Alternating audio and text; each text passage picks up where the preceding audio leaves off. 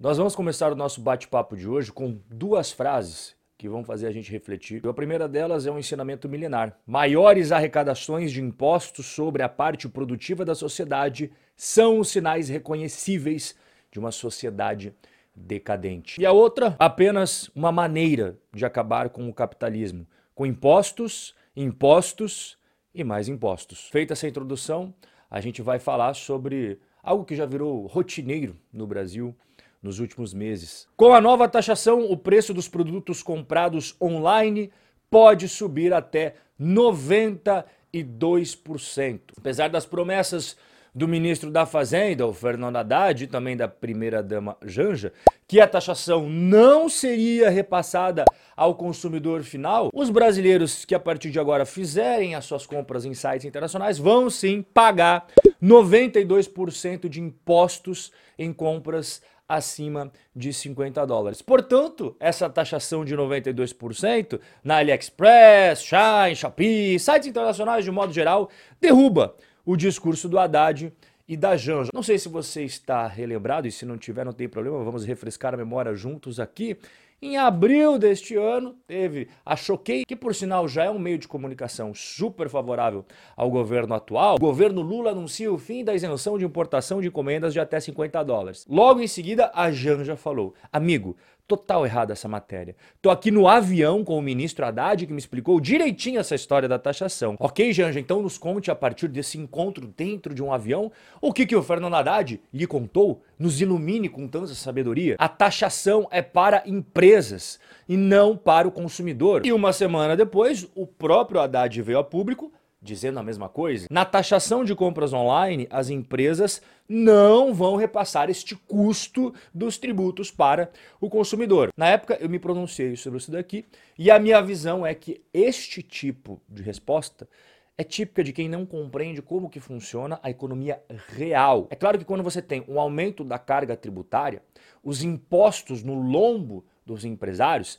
eles são absorvidos pela ponta final, que são os clientes, que são os consumidores. O diretor do Alibaba para a América Latina se pronunciou sobre essa política de taxação do comércio eletrônico promovido pelo governo Lula. Quando olhamos para o resto do mundo, a situação torna-se ainda mais curiosa. Poucos países cobram 60% de imposto de importação e mais 17%. 60 mais 17, opa, 77%. Mas não é assim que se calcula os impostos. Só no Brasil, a somatória do imposto de importação com o SMS chega a 92% e não 77%, já que o imposto de importação faz parte da base de cálculo do ICMS. Rob, não entendi bolhufas de nada. Como assim? Imagina, por exemplo, que você vai fazer uma compra de 100 dólares. Você vai pagar 60% de imposto de importação, logo em seguida vai pagar ICMS de 17%, só que esse ICMS ele não incide sobre o valor originário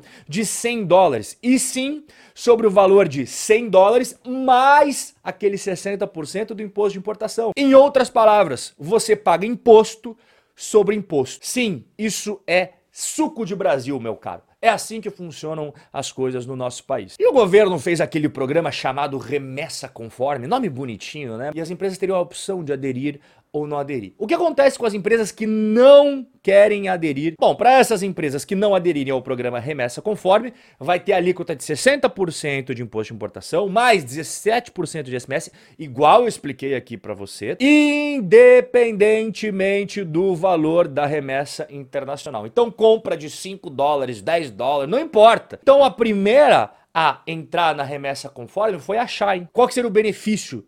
Bom, a isenção do imposto de importação para compras até 50 dólares. Lembrando que ICMS de 17 permanece. Só que se você for hoje, no momento que eu estou conversando aqui com você, no Reclame Aqui, você vai ver que até as compras abaixo de 50 dólares, elas não estão sendo tributadas apenas num valor de 17% do ICMS. Dá uma olhada. Fiz uma compra no valor de 152 reais e fui taxado no valor de 89, mais que a metade do valor que eu paguei pelos produtos. Olha outro exemplo.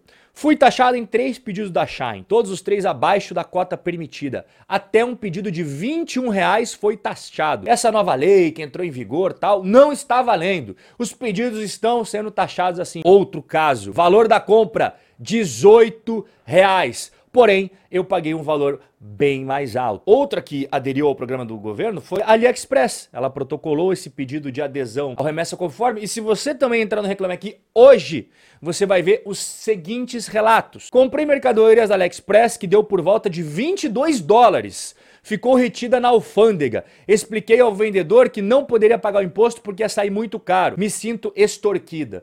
Quero que a AliExpress mude de atitude, me devolva o que é meu por direito, seja por mandar outras mercadorias de modo correto, para não parar na alfândega ou me devolver o dinheiro. Eu percebo algumas coisas nesses relatos. Primeiro, tá todo mundo sendo tributado independentemente do valor. Segundo, as pessoas estão colocando toda a sua raiva, todo o seu ódio, todo o seu rancor nas costas das empresas, sendo que não são elas que criaram essa tributação. Quem criou essa tributação foi o governo. Isso é algo muito comum no Brasil e que o governo consegue fazer com maestria. É jogar toda a culpa, todos os males, todo o ódio, o rancor nas costas dos empresários, dos empreendedores, das empresas. Sendo que ele que toma as decisões, ele que cria os tributos, ele que joga as alíquotas lá para cima, mas ele consegue transformar toda a narrativa como se ele fosse o mocinho e os vilões são esses empresários malvados, maquiavélicos que querem explorar o povo brasileiro. Agora, como que faz para calcular esse tal imposto maluco aí, né? Como é que você faz agora para ter uma ideia mais ou menos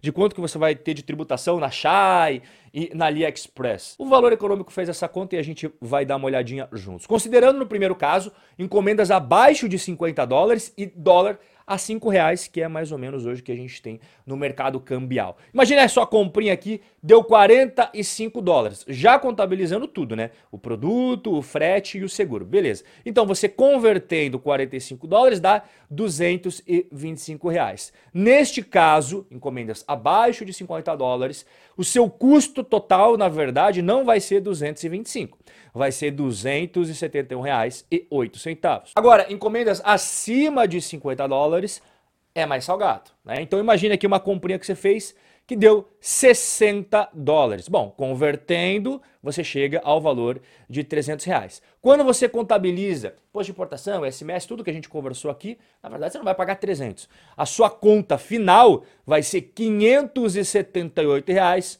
e 31 centavos. Então, aqui nós temos uma majoração de 92%, que é essa carga tributária altíssima que o governo está cobrando para você poder fazer as suas compras internacionais. Algumas pessoas me perguntam assim, Rob, você acha justo as empresas brasileiras pagarem uma altíssima carga tributária e as empresas do exterior não pagar? Não, eu não acho. E é aqui que vem a solução.